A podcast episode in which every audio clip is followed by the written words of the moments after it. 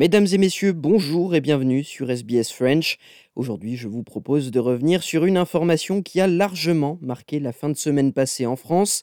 Robert Badinter, ancien ministre français de la Justice, connu pour son long combat contre la peine de mort, est décédé vendredi 9 février à l'âge de 95 ans. Je vous propose de revenir en deux parties sur cette personnalité incontournable de l'histoire de la Ve République. Je reçois aujourd'hui deux invités. Dans un premier temps, Paul Cassia, professeur en droit à l'université Panthéon-Sorbonne à Paris et auteur de la biographie Robert Badinter, un juriste en politique en 2009. Nous reviendrons ensemble sur la vie de l'ancien garde des Sceaux. Puis dans une seconde partie de ce podcast, nous nous intéresserons à l'évolution de l'opinion publique en France au sujet de la peine de mort, avec un spécialiste du sujet, Nicolas Pinard, historien et auteur de l'ouvrage Le châtiment suprême, l'application de la peine de mort en France 1906-1981. J'ai le plaisir d'être aujourd'hui en ligne avec euh, Paul Cassia, professeur en droit à l'université Panthéon-Sorbonne à Paris en France. Paul Cassia, bonjour et bienvenue sur SBS French. Bonjour Léo. Paul, vous êtes l'auteur d'un ouvrage sur la vie de Robert Badinter, Robert Badinter, un juriste en politique sorti en 2009. Pour commencer, comment évaluez-vous la vague d'hommages en France réservée à Robert Badinter après son décès vendredi dernier? Ben, D'abord, je constate qu'elle est quasi unanime à très très peu d'exceptions près, tous ces hommages sont euh, laudateurs, qu'ils aillent euh, de l'extrême gauche euh, à l'extrême droite. Et puis aussi, ce qui me frappe, c'est que ces hommages sont nombreux, très très nombreux. Ils émanent de nos représentants et nos représentantes, mais aussi ils émanent de, de personnes qui l'ont connu, ce qui est normal, mais aussi de citoyens et de citoyennes, ce qui est beaucoup plus touchant. Alors justement, vous parlez euh, d'unanimité, d'hommages rendus euh, aussi bien à droite qu'à gauche, de tous bords politiques et dans différentes franges de la société. Comment peut-on expliquer cette unanimité? Qu'est-ce qui, euh, chez lui, chez Robert Badinter, a marqué à ce point les Français?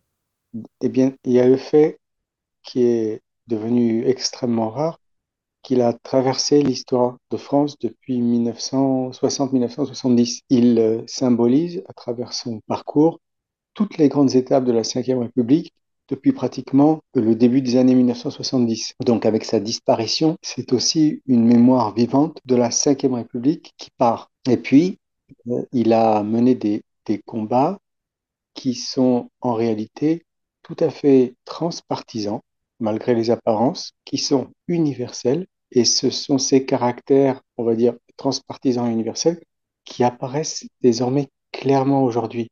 Et on le rappelle, un hommage national se tiendra ce mercredi midi, place Vendôme à Paris, où siège le ministère de la Justice. Le président de la République, Emmanuel Macron, doit se prononcer sur une éventuelle entrée de Robert Badinter au Panthéon. Est-ce que vous, vous avez un avis sur la question?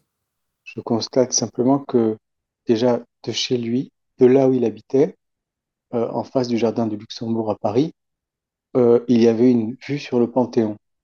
Donc ce serait on va dire, euh, assez presque amusant qu'il passe euh, d'un côté du jardin du Luxembourg au cours de sa vie à l'autre côté pour euh, le repos de, de son âme et sa mémoire.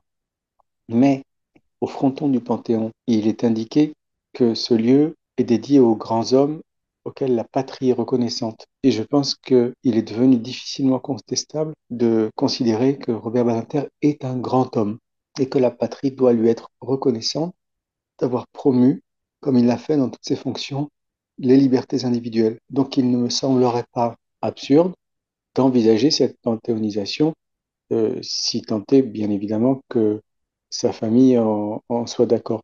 Alors, euh, Robert Badinter, c'est un personnage que vous avez connu. On l'a dit, vous avez écrit un ouvrage sur lui. Qu'est-ce qui vous a donné envie d'écrire cette biographie sortie en, 2009 Alors, euh, donc moi, je suis juriste, je suis enseignant. Euh, je suis aussi citoyen et engagé d'une certaine manière en faveur des libertés publiques et euh, j'avais envie euh, d'étudier le parcours d'une figure déjà tutélaire en 2006-2008 et réfléchissant à, qui je pourrais m'intéresser, j'ai immédiatement pensé à la figure de, de Robert Badinter que je ne connaissais pas. Je lui ai envoyé une lettre lui demandant, lui faisant part de mon projet, lui demandant si je pouvais travailler sur son parcours avec son concours et il m'a répondu. Et c'est ainsi que je l'ai rencontré, que j'ai commencé à, étudier ses différentes vies professionnelles, ses différents engagements. Alors effectivement, des vies professionnelles, il en a eu euh, plusieurs. On va revenir un peu sur son parcours et sur ses engagements qui sont euh, eux aussi nombreux.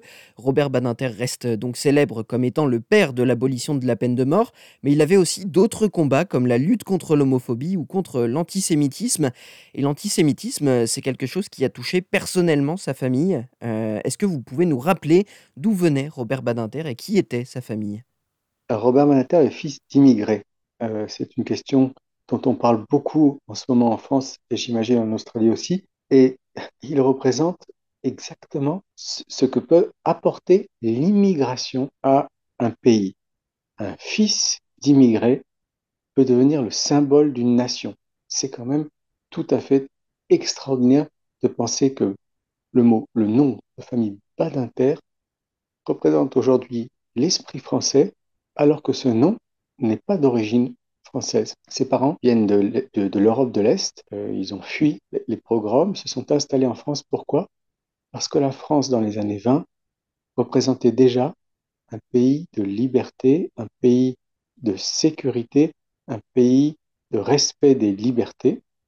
Alors, étant immigré, étant juif, sa famille a eu à subir, hélas, les persécutions procédant de la Seconde Guerre mondiale et du régime de Pétain et de la Gestapo.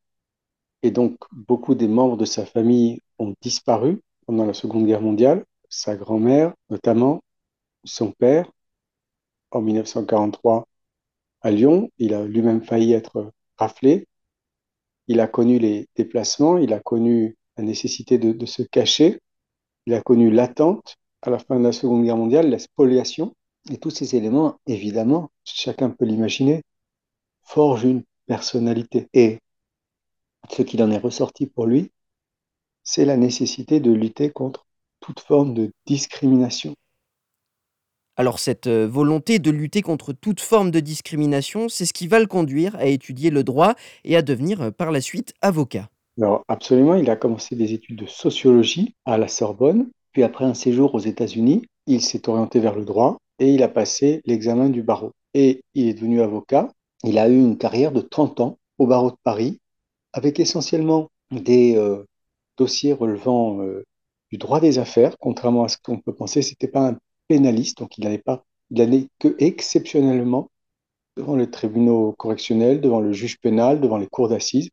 C'était surtout un, avocat d'affaires qui s'occupait euh, des entreprises, des litiges des, des- entreprises, avec une clientèle, euh, disons, euh, réputée ou haut de gamme.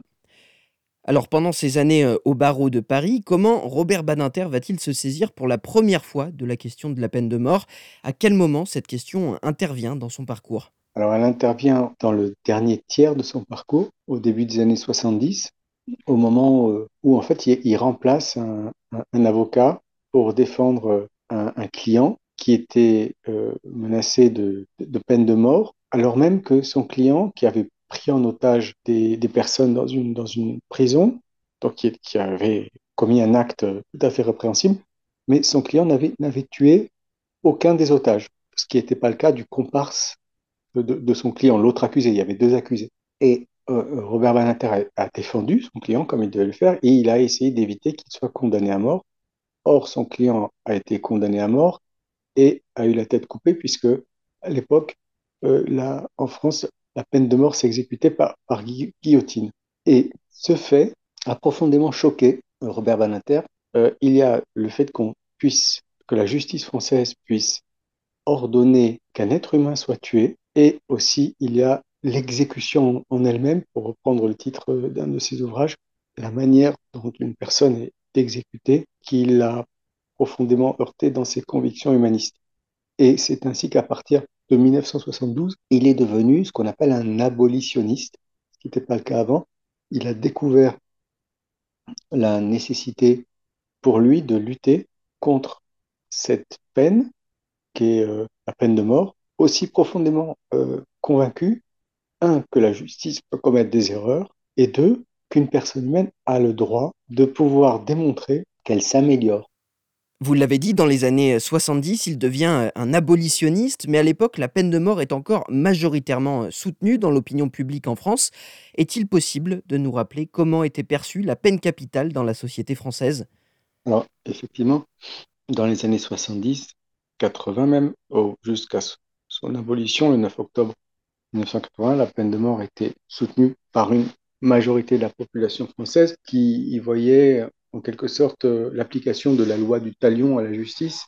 Une personne qui tue doit elle-même être tuée. Mais justement, l'une des forces de Robert Badinter est d'avoir été à contre-courant. Parce que c'est pas évident de respecter les droits de l'homme. Le penchant naturel d'un être humain, c'est d'aller vers la sécurité, d'aller vers la vengeance. C'est un sentiment qui est presque naturel il faut faire un effort de réflexion, un effort sur soi-même pour aller vers la compassion, pour aller vers la compréhension, pour aller vers la prise en compte de l'humanité d'une personne en dépit de la gravité des crimes qu'elle a commis. C'est ça qui est très très difficile. Mais c'est le rôle précisément des juridictions et de la société. Donc, euh, si aujourd'hui la peine de mort n'est plus euh, euh, voulue par une majorité de la population française, ce n'était pas le cas dans les années 70-80. On va revenir sur la carrière politique de Robert Badinter. Il débute euh, sa carrière lors de l'élection de François Mitterrand au gouvernement en 1981. Comment en vient-il à la politique et pourquoi François Mitterrand en fait-il euh, son garde des sceaux? Il vient à la politique très tôt, en réalité, dès les années 60, 70. Il fréquente des cercles dits de gauche. Il est très proche de Pierre Mendès France. Il se présente à une élection dans le Marais en 1967 pour les législatives, où il est sévèrement battu. Donc, c'est dire que dès les années 70, 60-70, euh, il est intéressé par la chose publique. Mais il le fait de manière discrète. Il devient proche de François Mitterrand quand euh, Pierre Mendès France décide de renoncer à la présidence de la République.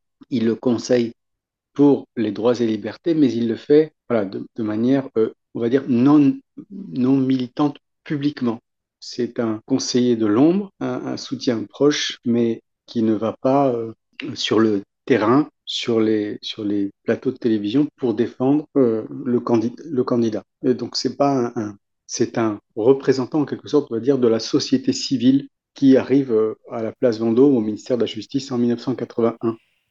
Alors en quoi peut-on dire que lors de son arrivée euh, dans le gouvernement, à ce poste de garde des sceaux, de ministre de la Justice, le profil de Robert Badinter diffère de ce qu'on a pu voir auparavant à ce même poste, ou alors euh, comparé à d'autres ministres de ce gouvernement? D'abord, ce qui caractérise Robert Badinter, je crois que là aussi c'est unanimement reconnu, c'est une hyper compétence. Robert Badinter, c'est un juriste, c'est un pénaliste, c'est un civiliste, c'est un constitutionnaliste, donc il, sait de quoi il parle quand il arrive au ministère de la Justice. Il, ne découvre pas le droit, il ne découvre pas la justice, il connaît le milieu des prisons, il connaît le milieu du barreau, il sait lire des textes juridiques, donc il a des engagements politiques. Donc c'est ça, c'est déjà très différent de beaucoup de ses prédécesseurs et de ses successeurs. Et par ailleurs, euh, c'est un homme qui avait une vision de la justice. Voilà, il il a un poste ministériel, une fonction ministérielle importante et prestigieuse, mais il la met au service des convictions du président de la République et des siennes propres. C'est ça qui est différent, c'est-à-dire qu'il est nommé ministre de la Justice, très bien, mais il, se sert de son ministère pour euh, mettre en œuvre ses convictions humanistes. Lors de son arrivée dans le gouvernement de François Mitterrand en 1981, les gens sont au courant de ses positions sur la peine de mort. On l'a déjà dit, mais l'opinion publique était favorable à cette peine capitale. Quelles sont donc les réactions lors de la nomination de Badinter en tant que garde des Sceaux? Écoutez, euh, Léo, il est détesté en 1981, d'abord parce qu'il apparaît qui qu'il est, comme un grand bourgeois, comme un homme distant, parce qu'il impose une forme de distance par sa stature, par sa manière de parler, par ses connaissances, et puis aussi par sa politique qui est considérée par une grande partie de l'opinion publique comme laxiste. Dès lors qu'il y a un crime ou un délit qui est commis, il en est le principal responsable. On dit c'est la faute à Badinter. Il y a un vol dans une bijouterie, c'est la faute à Badinter. Il y a des meurtres qui sont commis, c'est la faute à Badinter. Donc c'est le, le mouton noir du gouvernement au tout début des années 81 et c'est à partir de 1983 qu'il y a un mouvement de bascule de l'opinion publique en sa faveur parce que alors que tout le gouvernement, la, la politique, l'idéologie du gouvernement change, lui ne varie pas dans ses convictions. Il est resté fidèle à ses valeurs humanistes pendant les cinq ans de son ministère Plasando. Alors justement, comment cet homme-là parvient à convaincre autour de lui, à partager ses idées? On sait que c'est quelqu'un qui a des valeurs fortes, qui manie particulièrement bien l'art de la langue, qui est euh, notamment célèbre pour ses discours engagés, comme celui qui demande à l'Assemblée nationale l'abolition de la peine de mort en 1981. Bien, c'est simple. Pour convaincre, il faut être convaincu soi-même. Or, ce qui caractérise Badinter, c'est la force et l'enracinement de ses convictions. Et ces convictions, elles sont archi simples. La défense des droits de l'homme, la défense des libertés publiques, la défense de la dignité de la personne humaine. Et ces valeurs-là, en réalité, elles sont universelles. Il a su les promouvoir, non seulement par des convictions fermement enracinées, mais aussi par euh, une éloquence rare. Son éloquence, à lui, elle était fondée sur du vécu, sur des données historiques et personnelles. Et donc, cet agrégat d'éléments euh, l'ont conduit à voilà, avoir une, une, personnalité tout à fait particulière. Et je vais en donner, je vais donner un seul exemple de cette originalité. Il y a le discours bien connu qu'il a fait en septembre 1981 à l'Assemblée nationale pour défendre le projet de loi d'abolition de la peine de mort. Eh bien, ce discours, c'est le sien. C'est lui qui l'a écrit de A à Z il a pu le faire sans aucune difficulté puisque la justice était son milieu. Il avait dit à François Mitterrand qu'il ne voulait aucun autre ministère. On lui avait éventuellement proposé les sports, euh, tout sportif qu'il était, ça l'intéressait pas. Non, il voulait le ministère de la Justice car il était hyper compétent dans ce domaine-là. Cette compétence associée à son éloquence, associée à ses convictions, ont fait de lui un ministre de la Justice même un ministre tout court, très particulier dans l'histoire de la Ve République, et c'est ce qui ressort aujourd'hui. Après son mandat de garde des Sceaux, Badinter va rester dans la politique. Est-ce que vous pouvez nous résumer quelles sont ses différentes fonctions après son combat victorieux en faveur de l'abolition de la peine de mort en tant que ministre de la Justice? Quels sont les engagements qu'il va poursuivre? D'abord, il y a une période très importante de 1986 à 1995. Robert Badinter a été président du Conseil constitutionnel. C'est une fonction qui est décisive. Le Conseil constitutionnel, maintenant, euh, est une institution bien connue. Elle contribue à l'équilibre des pouvoirs. Et euh, comme président du Conseil constitutionnel, Robert Badinter a essayé de moderniser l'institution. Il n'y est pas complètement parvenu, mais il a posé les jalons d'une modernisation, d'une juridictionnalisation de l'institution. Ensuite, il a été sénateur de 1995 à 2011, mais là, euh, son œuvre est, moins, euh, disons, marquante pour la raison que, eh bien, au Sénat, il était dans l'opposition. Et être sénateur de gauche dans un Sénat euh, à droite, nécessairement, ne permet pas de contribuer de manière active au changement législatif. Alors, vu son expérience et son éloquence, c'était un sénateur écouté, y compris par la majorité de droite, mais il n'a pas pu faire de réforme majeure, sauf en 2007, lorsqu'il a contribué à inscrire l'abolition de la peine de mort dans notre Constitution. Mais il a aussi utilisé son, mandat sénatorial et la liberté qu'il lui laissait pour s'investir dans des causes internationales, dans la création de la Cour pénale internationale, dans des, euh, arbitrages euh, relatifs aux États de l'ex-Yougoslavie, dans la rédaction de constitutions euh, étrangères, par exemple celle d'Afrique du Sud, à la suite de la chute du gouvernement de, l'apartheid. Voilà, donc il a eu euh, pendant son mandat sénatorial une, activité internationale euh, très, importante et par ailleurs, il a développé une facette euh, assez méconnue de sa personnalité qui consiste à rédiger, à écrire des pièces de théâtre, des livrets d'opéra, des ouvrages euh, de nature historique ou historico-politique. Donc il a une vie nouvelle, il a diversifié euh, ses expériences, ses, connaissances et euh, ses enseignements. Il a surtout été témoigné de sa propre expérience. Il, a rédigé des ouvrages, euh, un concernant sa, grand-mère, Idis, qui relate euh, une partie de l'histoire familiale, euh, des ouvrages aussi sur, la, Seconde Guerre mondiale, Euh, son dernier ouvrage est, est un manifeste contre Poutine. Il a rédigé des pièces de théâtre, donc il a délaissé la politique active au profit d'une autre forme de militance, une militance, on va dire, humaniste, à travers des écrits euh, accessibles au grand public.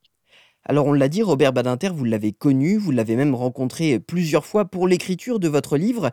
Vous avez même euh, encore échangé avec lui ces dernières années. Est-ce qu'il y a un point de sa vie peut-être moins connu sur lequel euh, vous souhaitiez revenir? Robert Badinter a été professeur des universités en droit de 1965 à 1994. Donc pendant près de 30 ans, Robert Badinter a été professeur d'université, essentiellement à l'université Paris 1 Panthéon-Sorbonne. C'est un élément de son parcours qui est pas très connu, mais qui est pour moi universitaire extrêmement important. Et il disait toujours que parmi ses métiers, celui qu'il avait préféré, c'était euh, celui d'universitaire. Il avait la passion d'enseigner, la passion de transmettre, transmettre euh, des connaissances théoriques, mais aussi transmettre son expérience pratique.